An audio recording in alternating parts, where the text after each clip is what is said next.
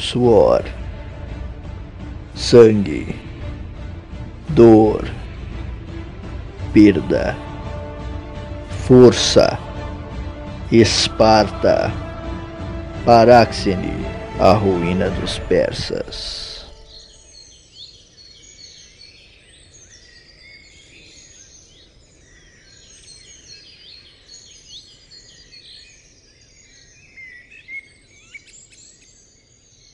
O meu luto foi longo e amargo. Almejei destruir o mundo dos homens com a ponta de minha lança e enviar suas almas para o reino dos mortos. Mas, para a sorte de todos, meu coração estava fraco e eu já não era mais o mesmo. Treinei durante anos e meu corpo era forte e resistente. Mas como se fortalece a alma? Como aparar um golpe que não atinge escudo ou elmo? Os persas haviam atingido a minha coragem, e eu já não podia odiar, pois em mim só havia tristeza e desânimo.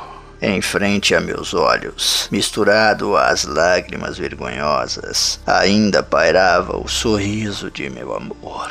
Sua voz doce ainda chegava a meus ouvidos, eu ouvia ela me chamar na névoa. Ali eu também podia ouvir meu filho, Dasos, o nascido na floresta, e seu choro infantil pingava por sobre as folhas, tal qual o orvalho da manhã. Me deitei na grama, entregando meu espírito para a natureza, e ali eu descansei minha força. As trepadeiras tocaram as pontas de meus dedos.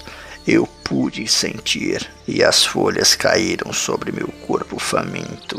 Emagreci e a sede se abateu sobre mim, de tal forma que minha língua se tornou árida, como o deserto. Os dias se passaram e eu aprendi a não mais respirar. Havia me transformado no urso que meu amor, Lanfásmenos, sempre vira em mim. E pelo capricho dos deuses, hibernei durante muito tempo. Neste período de minha vida eu não tive sonhos, nem ao menos pesadelos. Estava vazio de mim, vazio de vida, e repleto de um enorme sentimento de perda que arranhava as paredes de minha mente. Então a natureza atendeu o meu chamado e enviou a morte que eu tanto almejava. Ela surgiu em uma noite quente, de céu limpo e vento calmo, e tinha muitas formas e cores. Uma matilha de cães selvagens chegava até minha morada, guiados pelo cheiro de morte das mulheres que serviam fásmenos, e ao meu redor eles se moveram como um redemoinho de dentes e garras, rosnando e latindo. Havia um deles, de pelagem amarelada, sem um dos olhos, que liderava a matilha, e ele olhou dentro de meu coração, dominado pela loucura pela fome ou pela sede, pude jurar pelos deuses que ouvi ele chamar meu nome. Eu ainda permaneci no solo, cansado e apoiado em um de meus cotovelos. Era como se a tristeza que havia em mim tivesse o peso de toda a Grécia. A fera amarelada caiu sobre mim, com dentes e garras, desejando devorar a minha carne, e os outros cães menores o acompanharam, correndo e latindo pisando na grama e nas folhas com garras expostas. Mas eu era um espartano e sabia, apesar da mente conturbada pela melancolia, que eles devorariam o corpo de meu filho assim que eu caísse morto.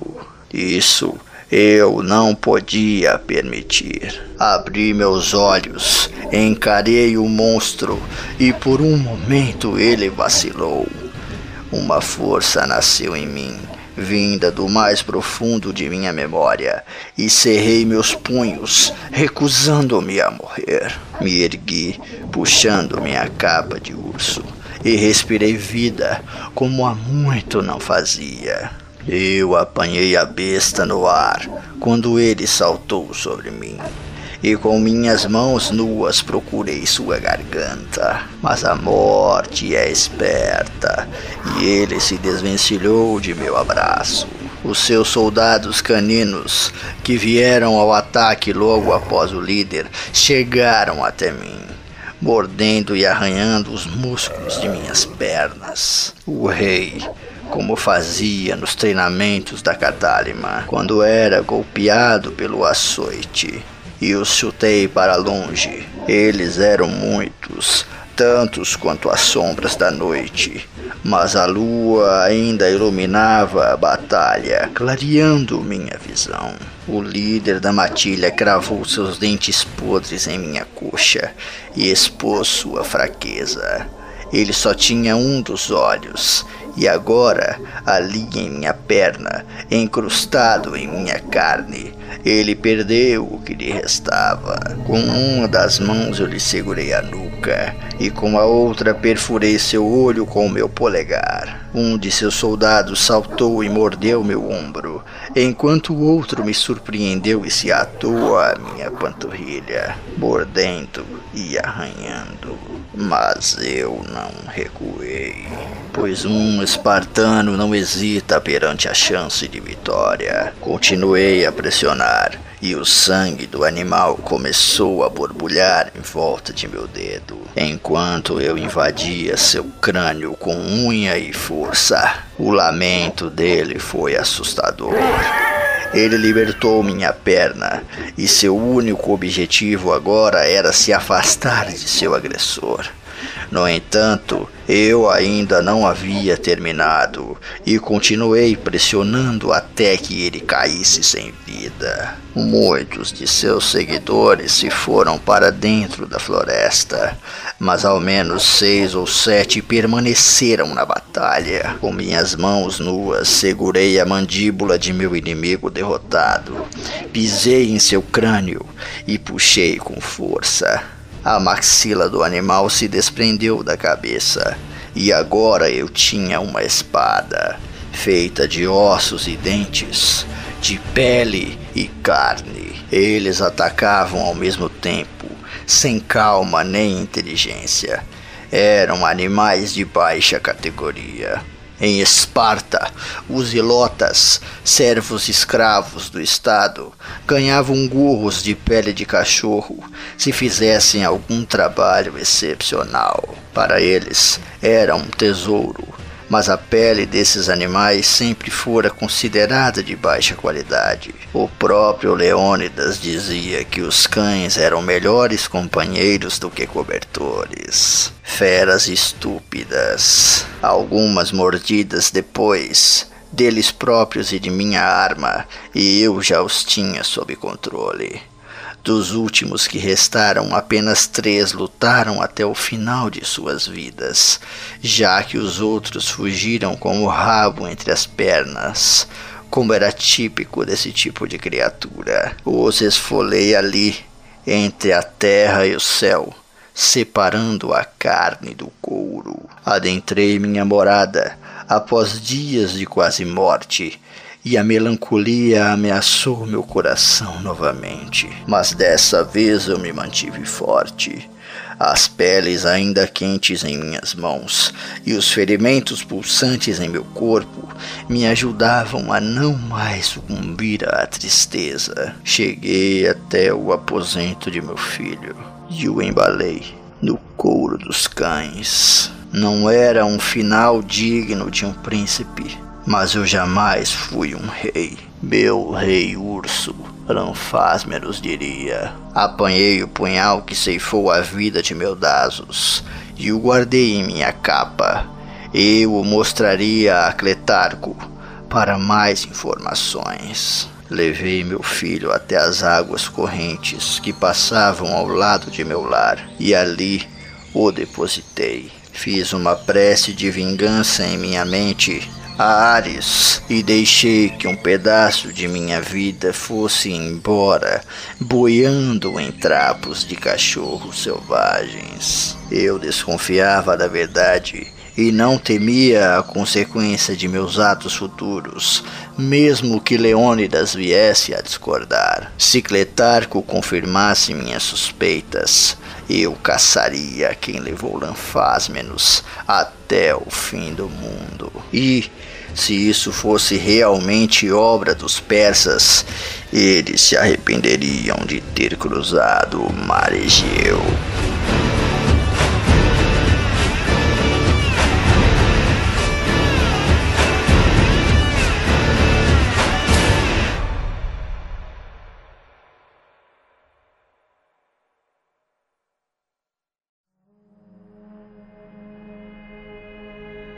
Esparta surgia como uma miragem no horizonte quando eu a encontrei na manhã. A neblina dos campos de trigo se dissipava e, como um fantasma, a cidade me espreitava, surgindo e desaparecendo. O arco do portão, guardado por dois esparciatas armados, estava enfeitado com ramos de oliveira. Era certo pelo movimento de pessoas pelas ruas e pela quantidade de enfeites pela polis, que Leônidas assumiria a coroa naquele dia. Leônidas, o leão de Esparta, havia nascido para ser rei, e isso ficava evidente em seus olhos. Mas, quando eu o vi naquele dia, ele tinha olhos tão comuns quanto de qualquer outro grego. Antes de encontrar meu novo rei, decidi ir até as forjas de Cletarco,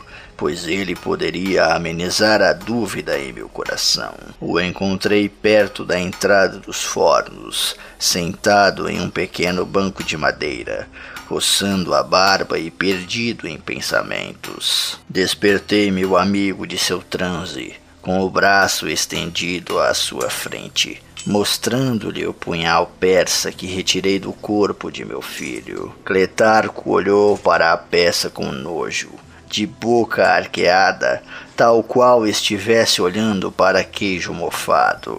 A arma era feita de ouro, provavelmente trabalhada pelos melhores ferreiros da Pérsia, mas para o ferreiro ela não passava de estrume persa. Em todo o Peloponeso, tudo que vinha dos persas, mesmo o ouro mais puro, valia menos do que as peles de cães que enfeitavam as cabeças dos escravos. Nesse momento da vida de Esparta, os persas eram apenas um rumor do oeste, mas a ideia do que eles construíam incomodava como um enxame de moscas na madrugada. Revelei a verdade para Cletarco sobre Lanfásmenos e Dasos, já que no espaço criado pela adaga dourada não cabiam mais segredos. Meu fiel amigo confirmou minhas suspeitas. Era uma adaga da Pérsia, usada para sacrifícios humanos ou assassinatos encomendados. Mas o ferreiro fez ainda mais do que eu esperava. Ele me contou que semanas atrás, naquela época, antes da morte de Anaxandrides, um grupo de mercadores apareceu em Esparta vendendo especiarias e tecidos do oeste. Eles foram expulsos da cidade aos pontapés, mas um dos guardas do portão informou aos Éforos de que eles chegaram em um grupo com seis homens e foram embora para Messene em um total de cinco. Alguém havia permanecido na cidade. Uma águia piou nos céus da Grécia. Ainda posso ouvi-la. Me lembro do odor das forjas, cobre e estanho. O vapor enchia minhas narinas e minha testa doía como se fosse explodir. Cerrei os punhos e apertei os maxilares, chutando a mesa de trabalho de Cletarco, espalhando suas ferramentas pelo solo. Alguém havia descoberto minha relação com Lanfásmenos, aquela mulher maldita, e enviou assassinos em nosso encontro. Mas eles não contaram com a enfermidade súbita de meu pai e não puderam me matar junto de minha família. Minha mente rodopiou por um instante, mas meu amigo me segurou pelo braço as palavras dele foram ásperas e diretas. Esqueça essa mulher e essa criança morta. Seu irmão pode perder o trono no dia de hoje, e se ele resistir, haverá guerra dentro das muralhas de Esparta. Eu não compreendi de imediato, mas me lembro da trombeta da apela soando, convocando todos os cidadãos para a praça central. Fui ter com meu irmão antes de ir à praça e fui recebido com um abraço apertado. Vomitei toda a verdade de uma única vez e ele ficou espantado. Leônidas amava Dasos e era um tio honrado. Quando comecei a falar sobre vingança e perseguição, ele me garantiu que tudo seria preparado.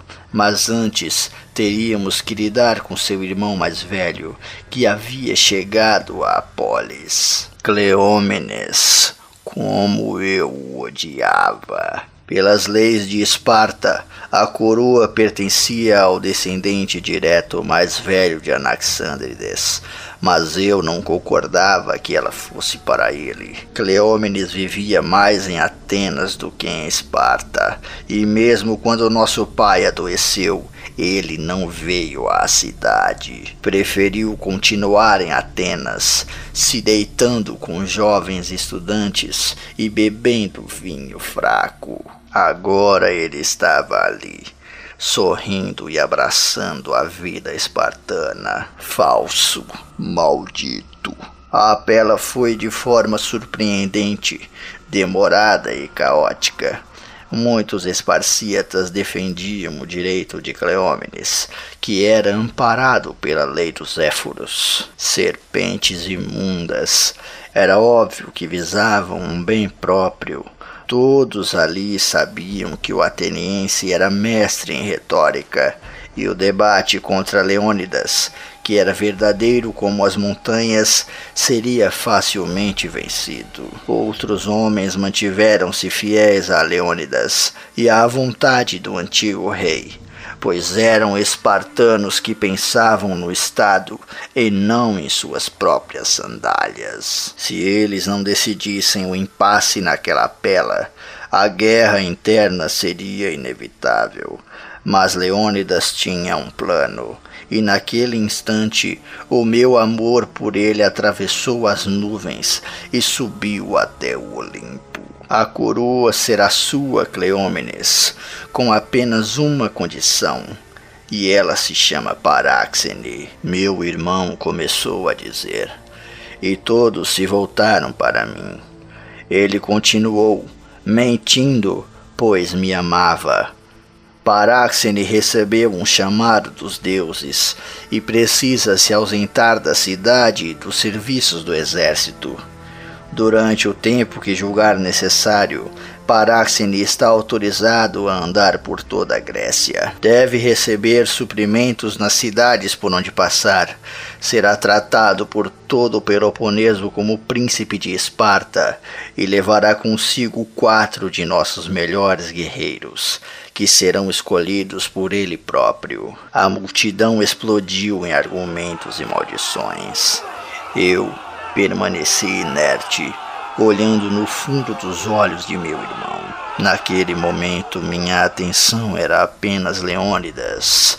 Ele acenou para mim, como um pai orgulhoso afaga o filho que caçou pela primeira vez. Inevitavelmente, a sessão chegou ao fim e Cleómenes, o ateniense, apertou a mão de Leônidas, o espartano. Foi assim que eu passei de ruína de Esparta, como meu amor me chamava, a príncipe de Esparta, como toda a Grécia me conhecia. Encontrei meu irmão nas escadas da praça, pronto para me desculpar e negar seu imenso favor.